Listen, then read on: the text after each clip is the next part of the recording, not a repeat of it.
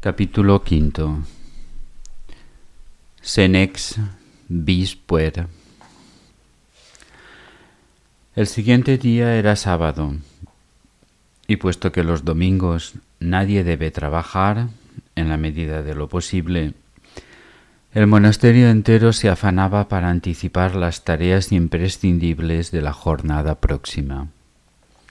Con tal fin, también los novicios se nos puso a contribución mediante pequeñas labores que aliviaban la carga de la comunidad. Así pues, cuando comenzaba a declinar el sol, el maestro nos condujo a la despensa, donde Rurik, el cillero, nos tomó a su cargo antes de dispersarnos hacia las diferentes dependencias de la abadía.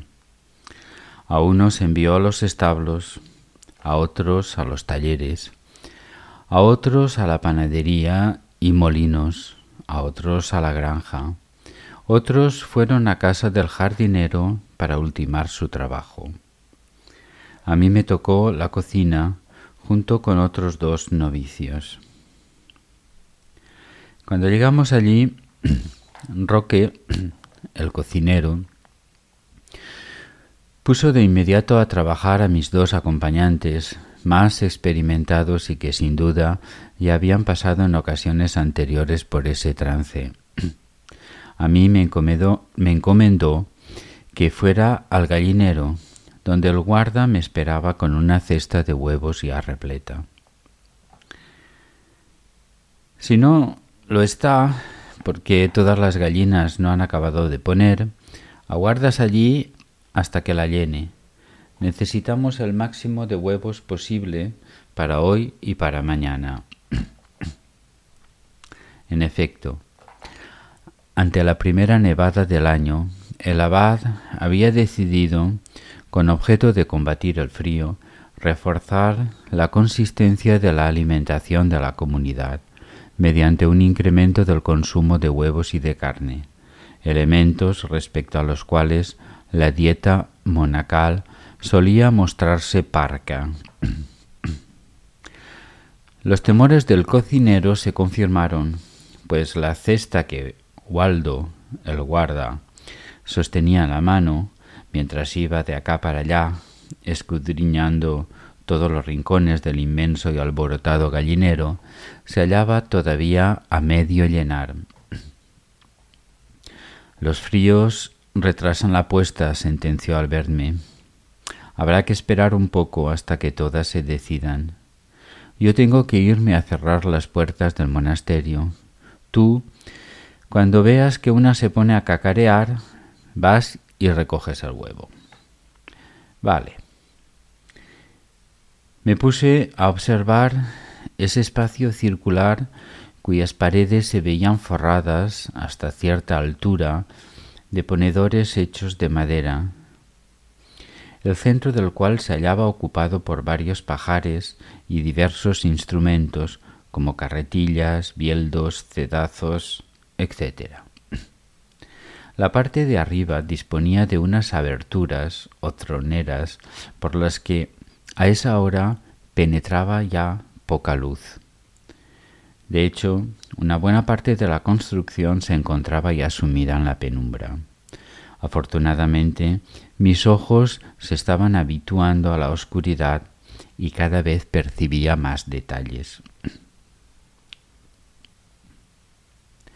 En eso, una de las gallinas se puso a cacarear, no lejos de mí. Me precipité hacia ella y descubrí dos grandes huevos colorados, calientes y agradables al tacto.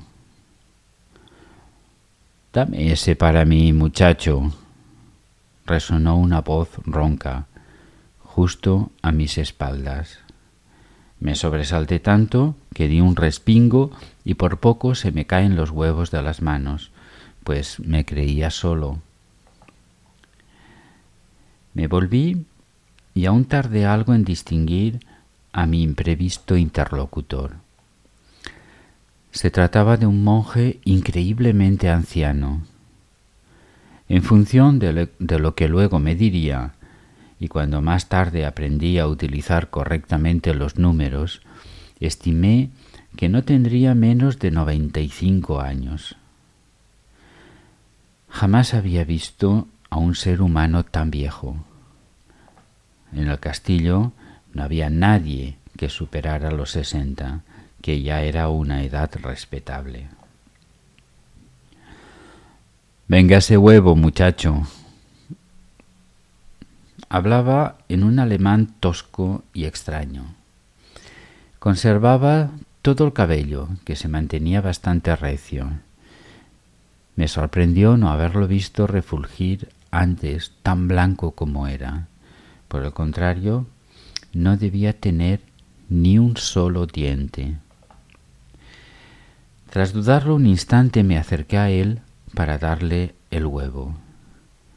El viejo debió percibir un bulto, o bien detectó mis pasos, pues alargó una mano temblorosa, aunque no acertadamente dirigida al presente que le ofrecía, por lo que deduje que o estaba ciego, o era muy poco ya lo que debía ver. Le puse el huevo sobre la palma. Entonces sacó del bolsillo una piedrecita puntiaguda e hizo un agujero con ella en un extremo de la cáscara. Acto seguido chupó el contenido con extraordinaria avidez. Otro, Inmediatamente puse el segundo huevo entre sus manos. En un santiamén repitió la operación. Cuando hubo terminado se relamió concienzudamente las encías y todos los rincones de la boca.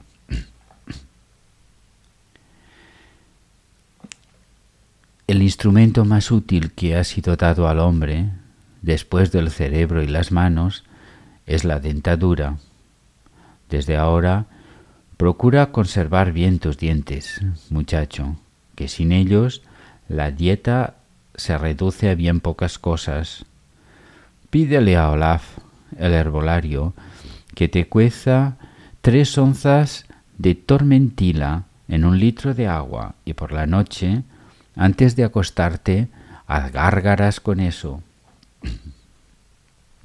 Dicho lo cual, recogió las cáscaras y las echó al montón de estiércol.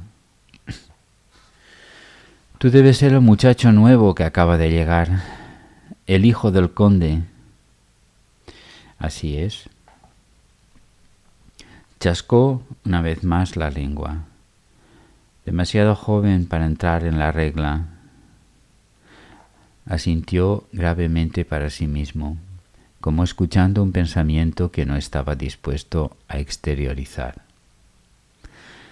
Alzó sin embargo la vista hacia mí y sus ojos brillaron durante un instante. Me pregunté si me veía en realidad o no. Ahora que yo también empecé más o menos a tu edad, ¿sería lejos de aquí? me atreví a decir. ¿Y cómo sabes tú eso, muchacho? Por tu forma de hablar no es el alemán de la comarca. El viejo dejó escapar una risita de niño. Maldito alemán de todos los demonios, nunca he llegado a dominarlo bien. Y siguió riendo, muy a su sabor. Menos mal que existe el latín, que es conocido en todo el mundo. Volvió a ponerse serio y dejó de hablar durante al menos un Padre Nuestro. Ya me habían dicho que eres muy listo, pero ten cuidado. Todos los partidos que se enfrentan en esta abadía querrán aprovecharse de tu inteligencia para sus propios fines. No te fíes de nadie, al menos por el momento, excepto de tu propio maestro. ¿Partidos? ¿Qué son partidos? Bandos enfrentados. Has de saber que se libra una guerra sorda en este monasterio. Hay mucho en juego. Hizo una pausa. Un tesoro, muchacho, el más valioso de los tesoros que te puedas imaginar. Luego calló, cayendo sin duda en la cuenta de que había hablado demasiado. El silencio se prolongó esta vez un buen rato. En efecto, era muy lejos, en España. ¿Sabes dónde se encuentra España? Ya lo creo que lo sabía. Sí lo sé. Allí es donde se va mi padre a hacer la guerra, a un sitio que se llama Huesca. ¿Eres tú de allí? No. De más al sur, de Toledo. Era la capital del reino. Ahora todo está en poder de los moros. Tan malos son los moros que hasta mi padre tiene que ir desde aquí a luchar contra ellos. El viejo suspiró. Pues no te lo puedo decir, la verdad. Jamás he visto a ninguno. Solo sé que son infieles. No creen en Cristo, sino que veneran a otro que se llama Mahoma. Aunque detrás de Mahoma hay lo mismo que detrás de Cristo, un Dios único. Nuevo silencio.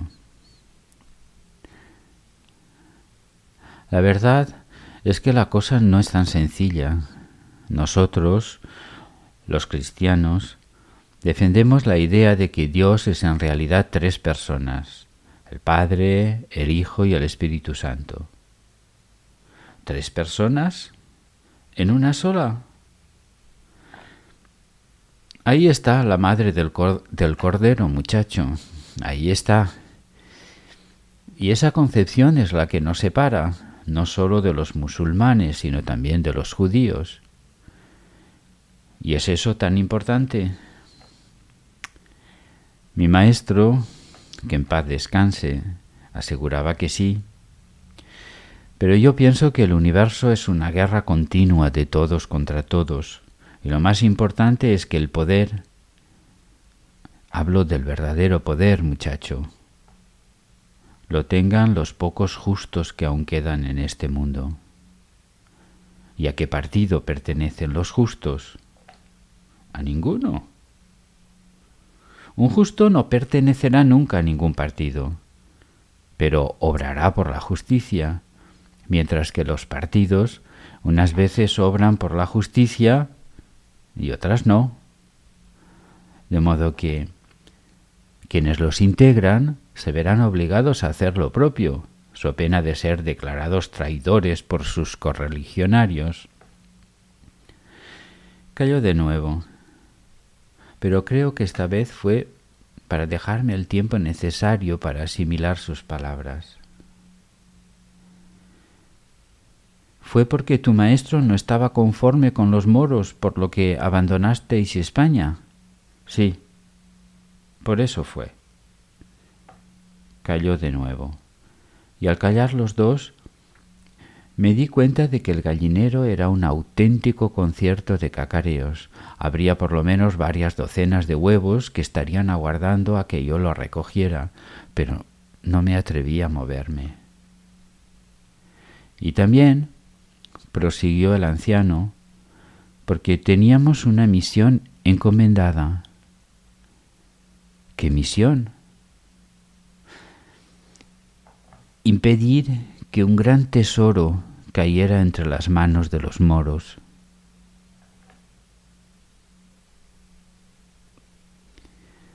El tesoro por el que se enfrentan tantos partidos en esta abadía? Justamente ¿Y cómo se llaman esos partidos para evitarlos todos? Has de saber, mi joven Bernardo, que dentro de los muros de esta abadía se hallan los, las cuatro ciudades más poderosas del mundo. Roma, Constantinopla, Jerusalén, Córdoba y Toledo. Y además está nuestro amo, el rey.